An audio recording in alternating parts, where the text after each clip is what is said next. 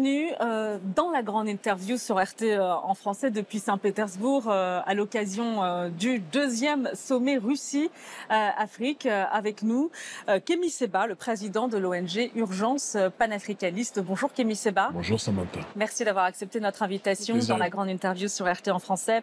Avant d'évoquer les enjeux de ce deuxième sommet Russie-Afrique, d'abord votre réaction aux événements qui se déroulent au Niger où des militaires affirment avoir euh, euh, renversé euh, le président Mohamed Bazoum après l'éviction des présidents au Mali, au Burkina Faso, en Guinée-Conakry, autour du Niger, peut-être de subir le même sort. quelle lecture faites-vous de ces bouleversements au Sahel et dans cette partie de l'Afrique de l'Ouest? Moi, je pars du principe que tout ce qui est construit sur du sable mouvant a vocation à disparaître, à s'effondrer. Et il se trouve que ce qui se passe au Sahel n'est rien d'autre que la, résultante d'une maison qui a été construite depuis trop longtemps sur des fondations qui étaient malsaines depuis le départ, avec des, des, des, institutions corrompues, avec des schémas politiques corrompus, avec euh, une idéologie de soumission maladive vis-à-vis des intérêts de l'oligarchie d'Occident.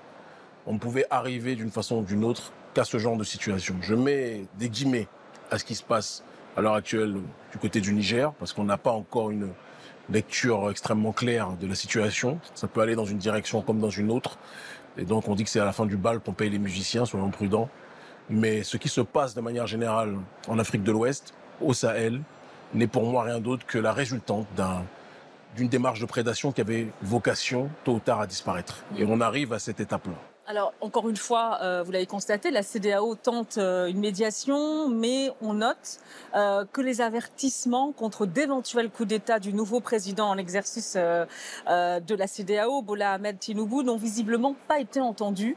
quel constat vous faites? Moi, je pense que la CDAO est devenue depuis très longtemps inaudible de un auprès des masses. La plupart des masses en Afrique de l'Ouest ont un degré de détestation extrêmement élevé vis-à-vis de la CDAO, ce qui est quand même critique lorsqu'il s'agit d'institutions qui sont censées donner une direction, un chemin pour les populations. De deux, les dirigeants euh, des pays qui viennent d'arriver au pouvoir remarquent que la CDAO a beau dire ce qu'elle veut, mais quand un dirigeant est porté par le peuple, la CDAO ne peut rien faire. Et donc je pense qu'il doit y avoir une introspection tôt ou tard de ces institutions, parce que vous ne pouvez pas vous dire représentant de population qui vous voue aux gémonies quotidiennement. Il y a quelque part un, devoir d'autocritique qui doit être effectué, à mon sens. Alors il y a le président euh, de, votre pays, le président du Bénin, Patrice Talon, absent du sommet, mais il devrait se rendre à Niamey justement pour euh, tenter euh, d'apaiser la, situation sur place. là encore, comment vous, analysez ce modus operandi, cette sorte de va-et-vient que l'on observe assez souvent des chefs d'État africains d'un pays à l'autre pour régler les crises? Bon, déjà, ce qui me fait sourire, c'est que la vraie crise qu'il y a à l'heure actuelle au Sahel, c'est la crise liée à la déstabilisation émanant de forces djihadistes, d'accord, qui suite à la destruction de la Libye par les mêmes bailleurs de fonds de nos dirigeants aujourd'hui, ces propos n'engagent que moi, je l'assume complètement, eh bien, nos pays sont déstructurés, nos pays sont déstabilisés, et au lieu de se préoccuper de la lutte véritable contre le djihadisme en ayant une, une, une réponse unie de toute la région, une réponse efficace, leur obsession, c'est d'éviter les coups d'État. Et vous savez pourquoi ils sont dérangés par ces coups d'État? Parce qu'ils ne veulent pas que ça arrive dans leur propre pays. C'est uniquement des intérêts égoïstes qui entraînent justement ce genre de situation, qui entraînent cette excitation de ces dirigeants. Ils se disent qu'il faut éteindre le feu là, sinon ça va arriver dans leur maison. Moi, je pense que on est aujourd'hui à l'aube d'un changement. Je le dis vraiment de système, de gestion de la vie de la cité. La démocratie, à la base, démocratein, c'est le pouvoir au peuple. Mais pendant trop longtemps, le pouvoir a été confisqué par des petites élites, par des petites bourgeoisies, par des réseaux qui étaient en, en soumission intégrale avec l'élite occidentale. Et au fur et à mesure, il y a une jonction de deux forces, les sociétés civiles, qui dans une dynamique géopolitique sont en train de s'allier à des forces militaires patriotiques, et on arrive maintenant à une nouvelle gestion de la vie de la cité. Alors, ce que vous dénoncez, c'est ce manque de vision finalement. Euh, il n'y a pas de prospective. Voilà, de ces, de ces chefs d'État, euh, un manque de, de, de, vision, de clarté sur la situation, euh, sur les réalités aussi hein, du terrain, visiblement quelles conséquences cela peut avoir euh, pour le futur justement de, la région et du continent même? Moi, je pense que on, est dans une période d'effondrement d'un ancien système, comme je le disais tout à l'heure, mais que paradoxalement, ces déstabilisations sont euh, extrêmement importantes pour la suite des événements. Que quelque chose de mauvais s'effondre est bon si on veut reconstruire quelque chose de positif après. Il y a un proverbe qui dit qu'il faut détruire pour reconstruire. C'est pas de l'anarchisme. L'anarchisme, c'est souvent une démarche nihiliste avec pas forcément une vision prospectiviste par la suite. Or là, c'est déconstruire un schéma. À l'époque, Bob Denard faisait des coups d'État pour installer des pions de la France. Aujourd'hui, il y a une désinstallation des pions de l'oligarchie française et une installation d'entités patriotiques qui, si elles ne suivent pas le chemin, tomberont elles aussi. On l'a vu au Burkina où celui qui a pris le pouvoir d'Amiba n'a pas suivi la ligne voulue par le peuple. L'écosystème qui a été créé par bon nombre d'entités dont nous contribue justement à faciliter le terrain pour que des vraies forces patriotiques prennent le pouvoir. Et moi, je pense que c'est un travail d'équipe. C'est une véritable démarche démocratique qui est en train de se réaliser là. C'est pour ça que même quand on parle de coup d'État, moi je parle de restauration de l'État. Il y a une parabole que j'utilise toujours si quelqu'un est nommé pour conduire un bus à une destination, mais emmène ce bus dans le ravin, il est du devoir des passagers d'intercepter le conducteur qui conduit mal, de le mettre de côté et de mettre quelqu'un d'autre à la place. On appelle ça restaurer le chemin. Je ne crois pas à la logique des coups d'État. Et ceux qui nous disent que les coups d'État, c'est négatif pour la démocratie, de quelle démocratie parle-t-il? La démocratie vendue par l'Occident où une petite caste suit une autre caste en haut puisqu'elle a été cooptée. C'est vrai qu'on a observé euh, dans certains pays une adhésion finalement à ce que l'on appelle euh, les coups d'État dits euh, démocratiques Mais c'est ce pour le salut des, des, peuples. Et, et j'ai cette question qui concerne justement le rôle des armées africaines mhm. que l'on dit, que l'on présente comme très faible finalement, pas assez structurées. comment est-ce qu'il faut comprendre le fonctionnement de ces armées aujourd'hui? Alors, elles ne sont pas faibles. Elles sont remplies d'entités courageuses, d'hommes courageux, de femmes courageuses. Mais la réalité est que ces armées ont été sous-armées, désarmées pendant très longtemps, parce que l'Occident a besoin d'occuper les espaces. Et pour occuper l'espace, il faut que les forces militaires en présence ne soient pas armées suffisamment pour se défendre elles-mêmes, pour agir elles-mêmes. Donc elles ont besoin d'avoir des dirigeants, des cadres qui soient là pour les accompagner, pour les aider dans un certain nombre de situations.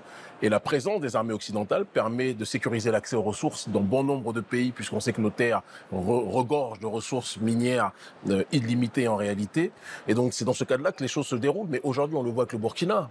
Il y a une démarche où même si l'armée n'est pas suffisamment armée, mais il y a un volontarisme qui fait qu'ils sont capables d'arriver au bout, petit à petit, de leurs objectifs. Moi, je crois, je ne crois pas à la puissance de l'arme en tant que telle, je crois en la volonté de l'homme.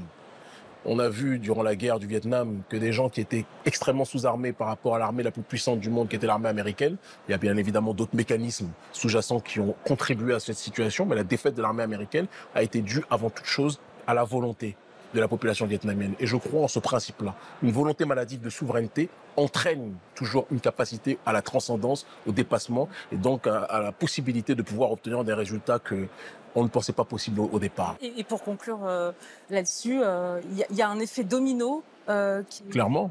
Et qui, je le dis comme je le pense, part d'une ingénierie sociale qui a commencé à un certain nombre d'années. Et c'est ce que les gens n'ont pas voulu comprendre. L'élite occidentale est en train de comprendre aujourd'hui par arrogance et par mépris, elle n'a pas senti que depuis un bout de temps, ça bouillonnait dans l'esprit d'une grande partie de la société civile africaine une volonté de rupture avec le schéma que l'Occident, la démocratie libérale que l'Occident nous avait vendu fallacieusement, en trouvant toujours quelques petites marionnettes à placer en haut à la tête de nos États sans que le peuple se reconnaisse dedans. Ce travail a été fait depuis longtemps par différentes entités, des, mouvements citoyens, le nôtre, d'autres, qui ont compris l'impérieuse nécessité à la fois de changer de schéma géopolitique, de diversifier les partenariats et de réinjecter dans le cœur des, citoyens la logique de la citoyenneté et de la souveraineté et du patriotisme.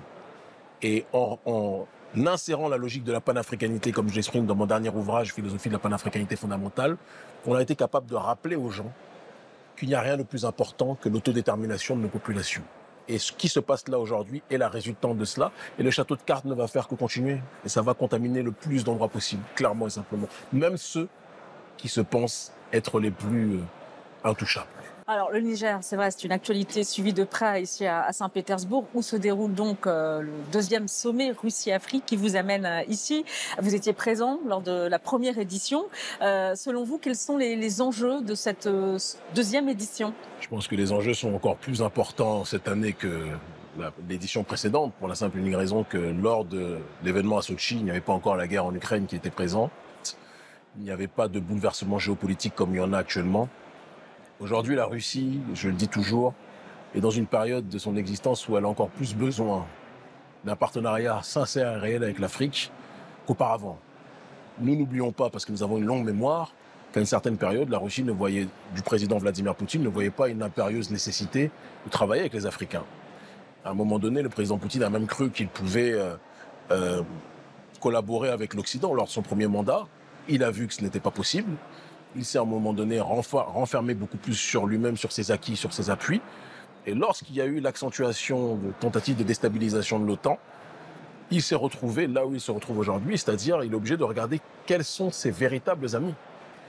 Et je pense que l'Afrique a tout à gagner de savoir avec lucidité sans être dans l'aveuglement, parce qu'en politique, il n'y a pas vraiment d'amis, il y a surtout des intérêts, a tout à gagner à savoir jouer de toutes les opportunités possibles pour tisser des partenariats réels, sincères, pas simplement sur les histoires de présence militaire, parce que comme le dit, euh, j'aime beaucoup la démarche du président Ibrahim Traoré au Burkina Faso, on est assez grand pour se défendre. Ce qu'on a besoin, c'est de matériel. Ce qu'on a besoin, c'est aussi de transfert de technologie. Ce qu'on a besoin, c'est d'armes. D'accord? Et il y a beaucoup de choses que l'on peut faire ensemble.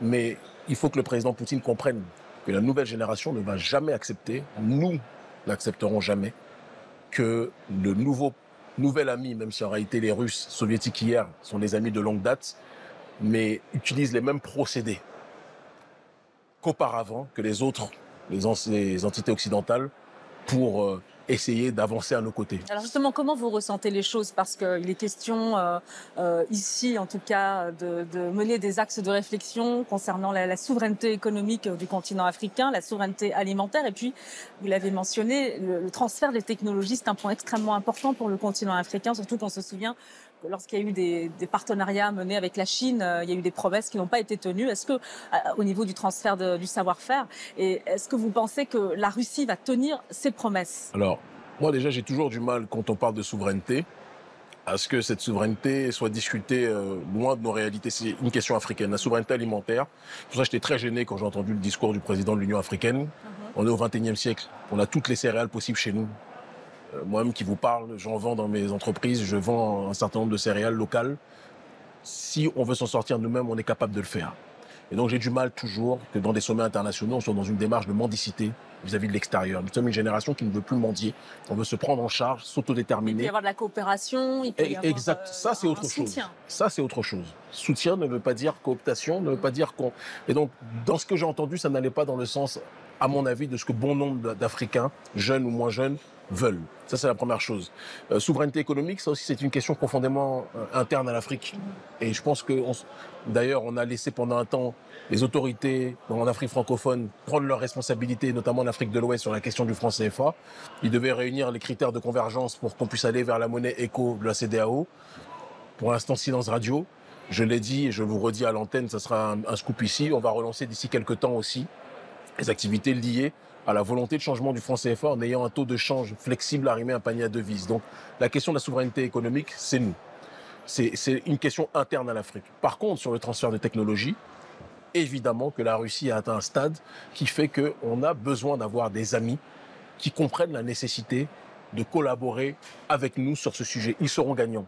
Si on réussit à se développer technologiquement parlant, ils seront gagnants aussi parce que quelqu'un qui aide une autre entité à se relever lorsque, lorsque l'entité reste debout, elle se souviendra de la personne qui l'a aidé. Donc on est dans cette logique-là. Il y a énormément de choses à faire sur ce terrain. Et je pense que la Russie a un savoir-faire qui, qui devrait être important. Mais on sera, encore une fois, on n'est plus à l'âge du Père Noël. On ne croit pas les belles déclarations. Ce que l'on veut, c'est la matérialisation des paroles plus que jamais. C'est ça qui compte. Justement, euh, à ce niveau-là, quel bilan vous faites euh, de, du partenariat russo-africain, euh, de, de cette dynamique de développement que souhaite instaurer depuis plusieurs années? Bon, il y a eu le Covid, c'est vrai. la Russie, notamment en Afrique francophone, par exemple. que vous connaissez bien Ce qui est sûr, c'est que la seule chose sur laquelle on peut parler de l'efficience du partenariat, à mon sens, c'est sur le partenariat militaire. Euh, depuis que euh, les autorités russes ont déployé leurs forces peu importe le nom qu'elle donne à ces forces-là, même s'il y a des critiques à avoir, j'ai une distance critique sur, par exemple, ce qui se fait du côté de la Centrafrique. Je suis un peu moins enflammé sur ce qui se passe en Centrafrique que ce qui se passe euh, au Mali. Euh, mais il y a du mieux comparativement à la période où c'était la France qui était censée être le partenaire. Maintenant, je dis aussi attention, parce que c'est de la même façon quand on parle de la lutte contre le djihadisme, où les, les mercenaires payés par, euh, par on ne sait qui pour contribuer à la déstabilisation de nos États, attention aussi à ne pas faire de confusion entre les terroristes et les endroits où les terroristes se réfugient. Parce qu'on ne va pas tuer, c'est là où moi j'ai une distance critique profonde dessus, il y a des peuls parfois qui sont pris en otage par euh, des forces terroristes les forces terroristes se mêlent à certaines populations peules, et quand maintenant la résistance s'organise... C'est la difficulté d'ailleurs de, lutter contre l'insécurité. Ça a toujours été ça la stratégie de ces terroristes. Donc c'est pour ça que ce n'est pas facile de faire une critique dessus, mais je dis attention parce que ça risque d'être instrumentalisé par les ennemis de la souveraineté africaine pour dire, vous voyez, le partenariat entraîne qui sont dans une démarche de tuer les peuples. Et je vois d'ailleurs que le président favori de l'oligarchie française, en l'occurrence le président Alassane Ouattara, ce ne sont des propos qui n'engagent que moi, euh, a fait une initiative, soi-disant, pour se poser en protecteur des Peuls. Or, ceux qui doivent être les protecteurs des ce sont les Africains dans leur globalité. Mais je dis que le problème doit être de cibler les véritables ennemis. C'est un exercice extrêmement difficile. On fait confiance aux FAMA, aux forces militaires maliennes qui sont extrêmement courageuses pour faire le travail avec euh, dignité et efficacité, ne pas laisser l'ennemi, l'impérialisme occidental, contribuer à la division pour une nouvelle fois régner. Alors, vous allez participer à un panel qui vous tient à cœur ici. Ça concerne l'éducation, la coopération euh, continentale euh, euh, en faveur d'une éducation efficiente. Bah, parlez-nous du message que vous allez livrer et puis d'abord, que peut apporter la Russie à ce niveau Alors, la première chose, ce que nous, nous devons apporter, c'est, sans spoiler ce que je vais dire demain, mais c'est comprendre que un peuple qui n'a pas la connaissance de lui-même ne pourra pas être capable de tenir dans le monde dans lequel on est aujourd'hui. On est dans un monde de bipolarisation où il y a d'un côté une volonté hégémonique d'occidentalisation et de l'autre côté, il y a des entités qui résistent à ce cyclone de l'occidentalisation en étant appuyées sur leurs racines. Il faut qu'on soit capable de revoir aussi nos programmes scolaires, nos programmes éducatifs en Afrique, puisque les histoires qu'on apprend à 90% du temps sont les histoires des entités coloniales, beaucoup plus que nos histoires et nos humanités classiques. il y a un aîné qui, euh, dont on parle que trop peu, qu'on connaît que trop peu malheureusement, je trouve. Euh, et je passe une salutation à, sa femme qui est une amie, euh, à son âme, le professeur Kalala Omutunde, qui a fait un gros travail à son époque sur les humanités classiques. On n'était pas d'accord sur tout, mais ça restait quelqu'un qui à mon sens trop méconnu, qui a fait un grand travail, pour que la connaissance de nous-mêmes puisse être enracinée plus que jamais dans le cœur de millions et des millions et des millions d'Africains. C'est un travail qui doit être effectué et c'est quelque chose que nous, on s'engage plus que jamais, à côté de notre démarche politique, à propager. Euh, vous ne pouvez pas demander à, comment dirais-je, une entité qui a appris l'histoire de son adversaire de penser par lui-même, il va être dans un processus d'aliénation, aliénation, alien, être étranger à soi-même. C'est ce processus-là. Et c'est ce qui fait qu'on a aujourd'hui une intelligentsia malade que l'oligarchie française utilise à foison euh, à chaque fois, ce qu'elle appelle des intellectuels qui sont en réalité des schizophrènes, qui ont été formatés dans un paradigme opposé en réalité à leur ontologie et qui les fait penser autrement que la manière dont ils devraient penser en fonction de leurs propres intérêts. Euh, j'ai une question qui concerne euh, justement le, souverainisme des, pays africains. Euh, est-ce que vous pensez que ce souverainisme il est mis à l'épreuve dans le cadre justement de ce deuxième sommet Russie-Afrique, puisqu'il y a eu la Russie a dénoncé des pressions occidentales pour dissuader les délégations africaines, les, chefs d'État africains de se rendre ici à, Saint-Pétersbourg. Et il y a 49 délégations présentes selon les autorités russes. On annonce 17 chefs d'État africains, dont Macky Sall, Assimi Goïta. Bon, est-ce que vous saluez euh, leur présence ici, voire même leur courage d'ailleurs? Est-ce que c'est une preuve, de souverainisme? D'être présent ici à Saint-Pétersbourg En tout cas, ceux qui ont décidé de venir savent pourquoi ils sont venus. Il y en a qui sont venus par volonté de souveraineté affichée. Je pense à mon frère, camarade et ami Assimi Goïta. Je pense au, frère courageux euh, Ibrahim Traoré. Je pense que le président Macky Sall euh, a une vision à long terme. Il ne veut se fâcher avec personne. Et sans faire trop de scoop, je pense qu'il vise l'ONU dans les années à venir. Le temps me dira. Le siège de Gutiérrez. Macky Sall qui a annoncé qu'il ne briguerait pas un troisième mandat dans, parce son pays. Parce que peut-être qu'il vise plus haut. Ça, c'est le, le, temps me donnera raison ou pas dessus, mais il a compris la nécessité d'être là. Je pense que chacun vient en comprenant ses intérêts, mais beaucoup viennent aussi par volonté de souveraineté. On va pas féliciter des gens qui font preuve d'un minimum de dignité, parce que c'est la norme en réalité d'aller où on veut. C'est pas aux États-Unis ou à l'Union européenne ou à Macron de dire aux, aux Africains vous avez le droit d'aller là, vous n'avez pas le droit d'aller là. On n'est plus au temps de la colonisation, de l'esclavage. Du moins, dans l'ultime forme, de l'ultime phase de décolonisation, il y a quelque chose à faire sur ce terrain-là, mais ce n'est pas à Joe Biden ou à Macron ou aux autres de nous dire où est-ce qu'on a le droit d'aller ou pas. Donc je pense que les gens comprennent que l'Africain doit penser par lui-même, pour lui-même, pour sa propre destinée. Il y a une 17 chefs d'État, je pense que c'est déjà positif, parce que tout était fait pour qu'il y en ait le moins possible.